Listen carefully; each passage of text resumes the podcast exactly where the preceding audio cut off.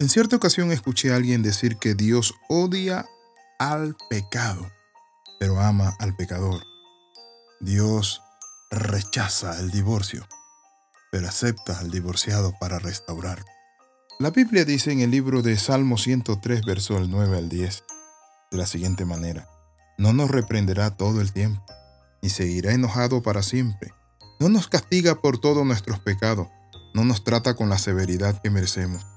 El Señor es como un padre con sus hijos, tierno y compasivo con los que le temen.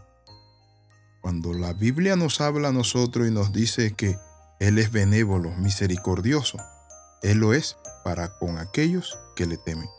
Cuando usted y yo tratamos de burlarnos de Dios, pensamos burlar la justicia divina y muchas veces pasar por encima de las ordenanzas y de los mandamientos de Dios, nos estrellamos contra una pared.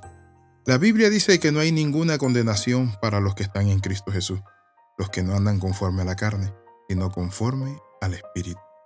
Qué lástima nos da ver a tantas personas perdidas en la bebida alcohólica, perdidas sin Dios y sin esperanza en una vida sexual desenfrenada, perdida en las drogas, perdida en el espacio y en el tiempo, perdida sin ocupación. Cuando tú pierdes tu comunión con Cristo, pierdes tu efectividad y el gozo aquí en la tierra de la salvación. Pierdes la recompensa también en el cielo. Pero hoy quiero hablarte algo. El amor de Dios es incondicional. La Biblia dice que Dios amó de tal manera al mundo que ha dado a su único Hijo para que todo aquel que en Él crea no se pierda, mas tenga vida eterna. Uno de los problemas que tenemos los seres humanos es que cuando nosotros fallamos, nos rechazamos a nosotros mismos. Y el problema es que no nos perdonamos. Desarrollamos una culpa enfermiza y por mucho tiempo estamos allí pidiéndole a Dios que nos perdone cuando Dios lo hizo desde el primer momento que nosotros nos acercamos a Él.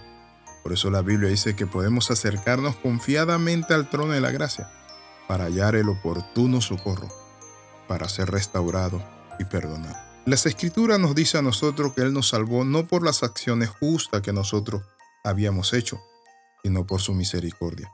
Nos lavó quitando nuestros pecados y nos dio un nuevo nacimiento y vida por medio del Espíritu Santo. En cierta ocasión, había un hombre, pero tan, pero tan arraigado a la bebida alcohólica, que ya era un charamilero, es decir, un mendigo o un mendigo, como dicen en otros países. Este hombre estaba tirado en un estadio. Ahí dormía entre las bancas viejas y rotas. Luego hicieron una campaña en ese viejo estadio. Y estaba predicando el predicador, y valga la redundancia. Y este hombre se alejó y se tapaba los oídos porque le molestaba escuchar esto.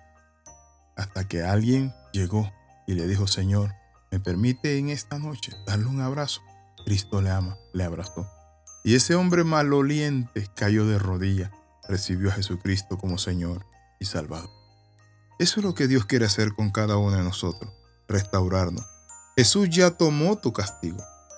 La ley de doble riesgo en nuestro sistema de justicia penal dice que no puede ser juzgado dos veces por el mismo delito. Eso también es verdad en el libro de Dios. Las personas no son castigadas por el mismo crimen o el mismo pecado cuando Jesús te hace el Señor de tu vida, el dueño, Él toma tu lugar. Hoy nosotros necesitamos entender que para ello, hoy nosotros somos llamados, aquí y ahora, a tener salvación. La palabra dice, he aquí yo estoy a la puerta y llamo. Si alguno oye mi voz y abre la puerta de su corazón, yo cenaré con él y él conmigo. En cierta ocasión, estaba pensando cuántas veces le había fallado al Señor con mis pensamientos, actitudes, egoísmo, a veces hasta con perezas y tantas cosas. Pero ¿saben lo que pude comprender ahí? Que las riquezas de su gracia para con nosotros no es tanto de millones de dólares o carro o Rolls Royce, sino que la riqueza de su gracia es que Él perdona al pecador y lo hace santo para alabanza de su gloria. Yo quiero invitarle, amigo, para que usted abra su corazón, para que usted no se vaya a una eternidad sin Dios, no se pierda en ese infierno. El infierno no fue creado para nosotros, fue creado para Satanás y sus ángeles. Y alguien me dijo, pero ¿por qué los seres humanos van al infierno? Son necios, tontos y tercos. Porque el infierno no fue hecho para nosotros. Para nosotros fue hecho un lugar. Lo que dijo Jesús. Voy pues a preparar lugar para vosotros. En la casa de mi Padre muchas moradas hay.